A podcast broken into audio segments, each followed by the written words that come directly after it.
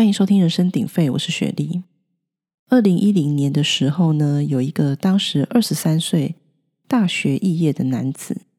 这个男生呢，他透过国中爱慕的女生的脸书，选出九个离自己居住区域比较近的女大学生。他一人分饰两角，一角是网络上帅气多金的富二代，另一角是现实生活中的他本人。利用这两个身份的变换，对几位女性实施骗色。接下来就要讲述他的作案手法。男子一开始呢，先在网络上透过 MSN 跟这九位女网友聊天，他就跟女网友说自己的身份是富二代，家里开电子公司，而且他的职称是副董事长。所以，女生如果跟自己交往的话，以后就有机会可以在家当富少奶奶。当然，他 MSN 上的大头照一定是比较帅的假照片。等他把女孩子迷汤灌的差不多之后，这个网络上富少身份的男子就跟女网友表示：“算命先生说，如果女生想跟我结婚，就必须先和第三者的肉体做爱，否则会害我破产哦。”然后，这个富少说的第三者的肉体就是男子本人。见面之后，如果女生感觉有点不愿意跟这个第三者的肉体做爱，男子本人就哄骗女生说：“我已经跟这个身体原本的主人完成灵魂交换，所以虽然现在你看到的不是富少，但灵魂里确实是我，就是那个在网络上跟你聊天的帅帅的富二代。”因为我的 inside 就是那个富少，所以你跟我上床就等同是跟富少上床。有女生表示，看到男子的真面目，真的会感到反胃，跟他做爱有如下十九层地狱。看来这是一个超越十八层地狱的经验，我为受害者感到遗憾跟 sorry。不过假富少很会自导自演，还会要求女生为了我。忍耐一下，这句话真的是有够恶心。女生也许是为了真的能够飞上枝头当凤凰了。受骗的四个人中有三个女孩子多次与这位男子有性关系，只有一个人感觉到案情不单纯而拒绝了。最后这个案件呢，在哄骗性交这部分是被判无罪，原因是法官认为。被害人有选择是否性交的自由。我觉得这个作案手法一开始就有 bug。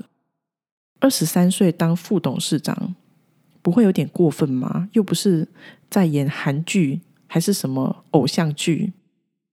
再来，灵魂交换这种事真的存在现实生活中吗？而且还是说交换就交换，是不是太扯？而且假富少也不是什么行动不便或是坐轮椅，那为什么不能自己赴约？也很奇怪吧。好的，那到底灵魂交换是否真有其事呢？截至目前为止，针对灵魂交换这件事，并没有科学方面的验证跟解释，所以结论就是灵魂交换基本上是不可能发生的。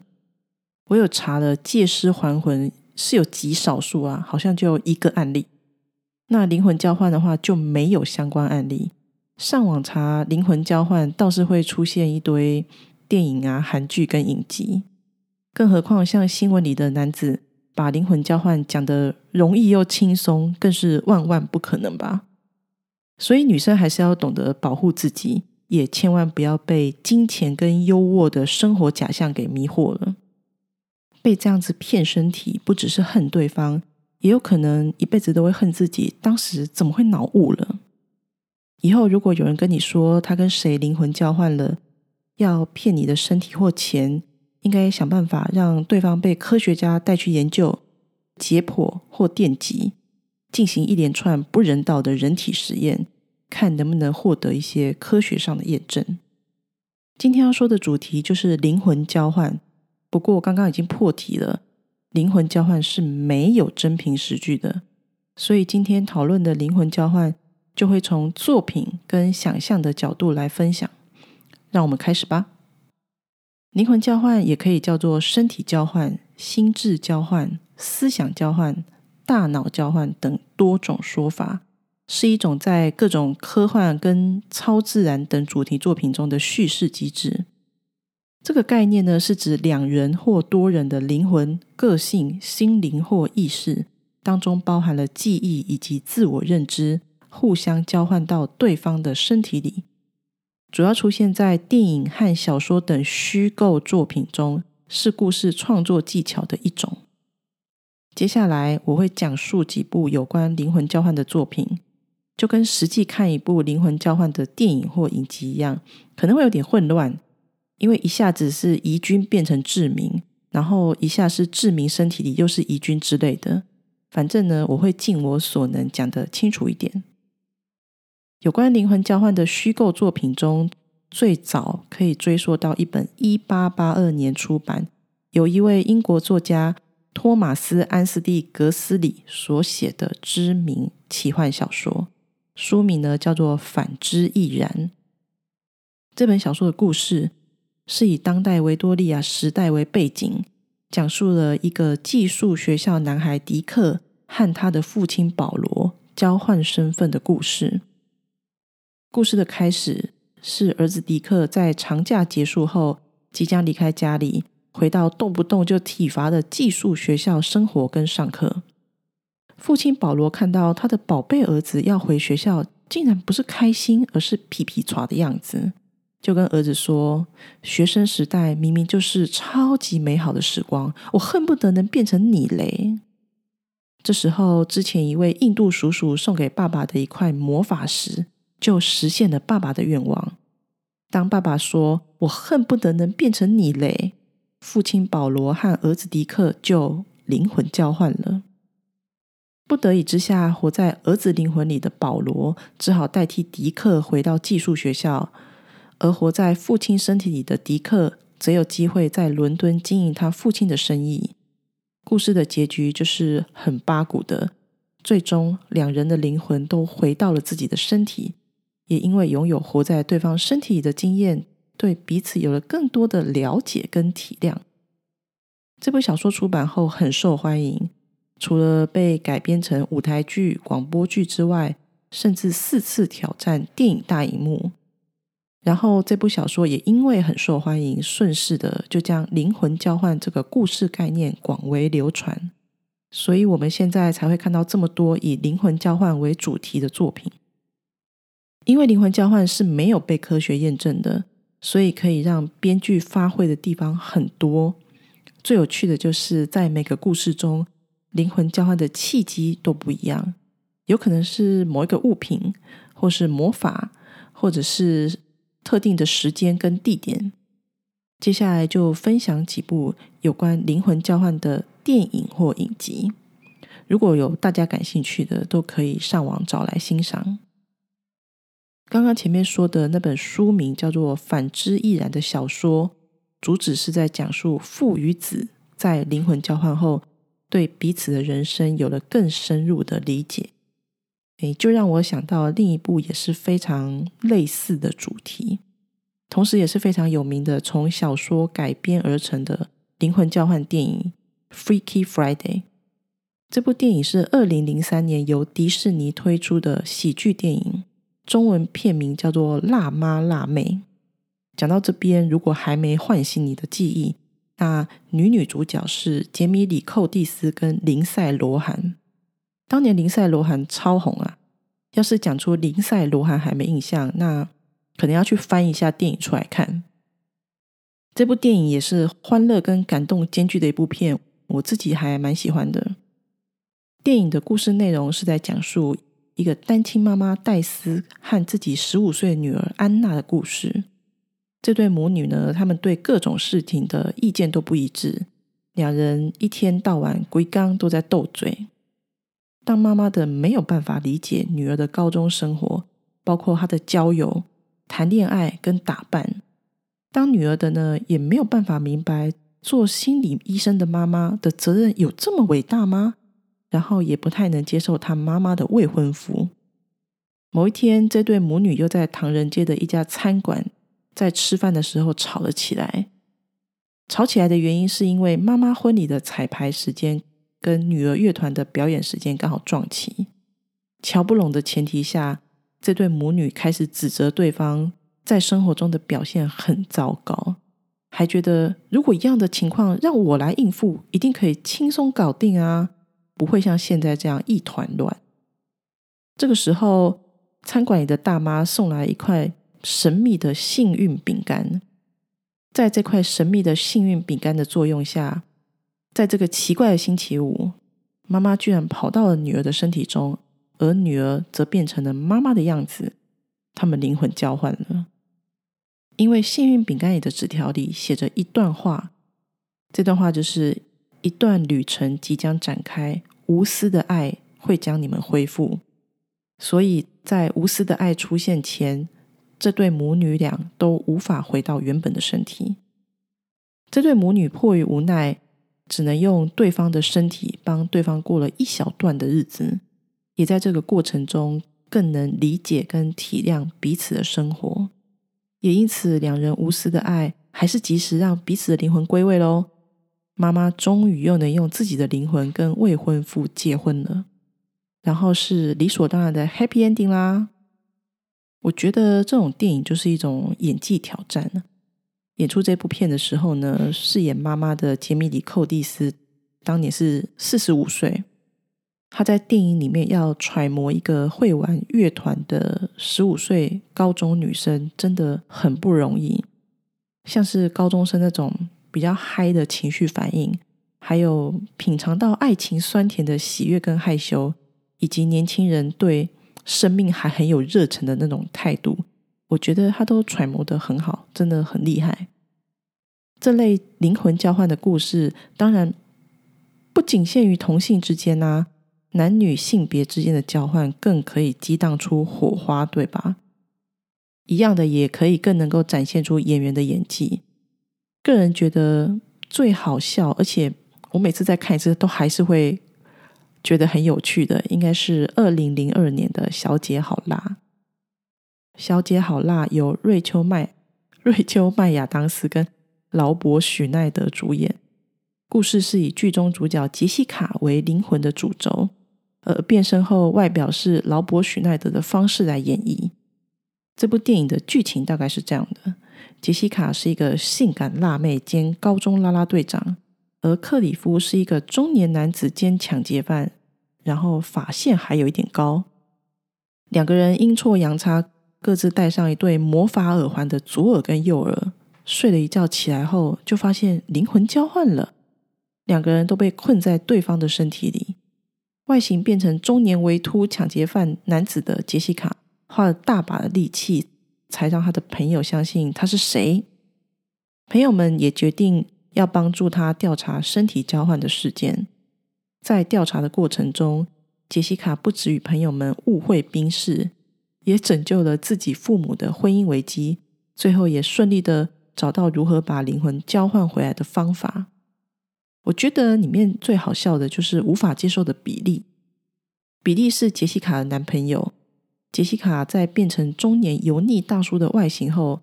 一直忍不住跟比利示爱，或是会不小心用很深情的眼神看着比利。虽然明明眼前就是一个中年大叔，但又常常会感受到中年大叔有杰西卡的影子，所以对杰西卡很专情的比利，一直都是很困惑的状态。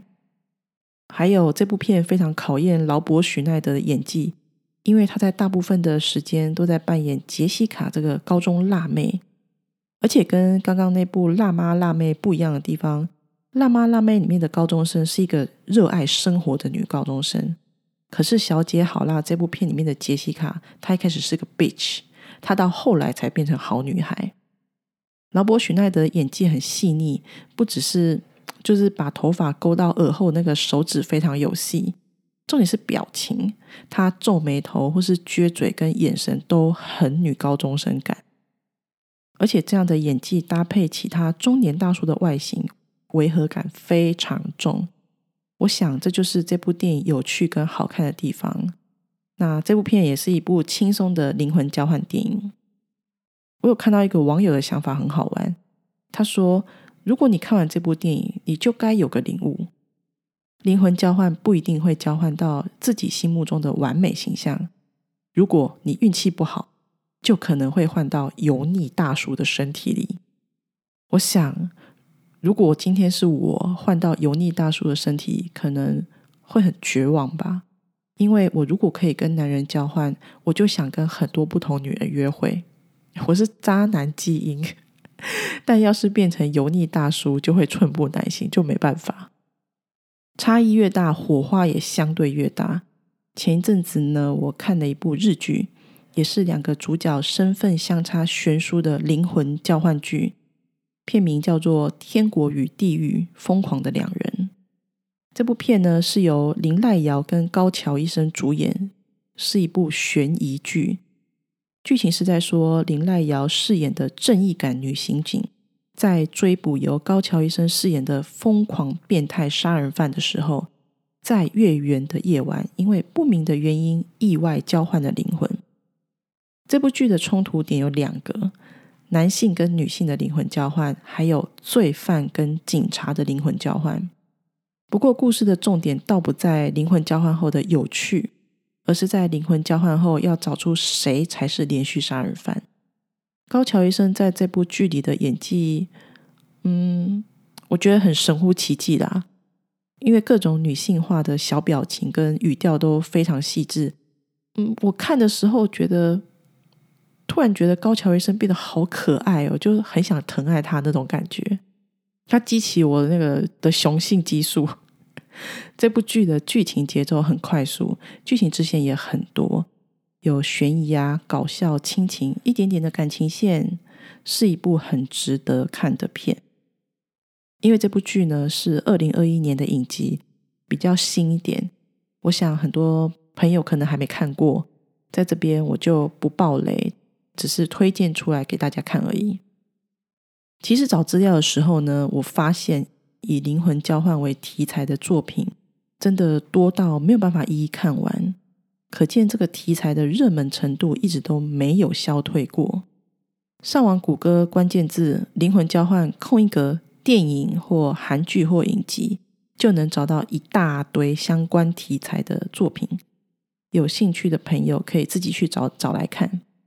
就跟《天国与地狱》一样，随着时代的演进。灵魂交换的议题会夹杂更多其他故事主轴或支线，有的电影甚至会进行多人交换。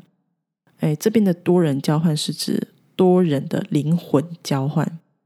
像前几年有一部法国喜剧片，就是在演一个大家庭之间彼此灵魂交换的故事。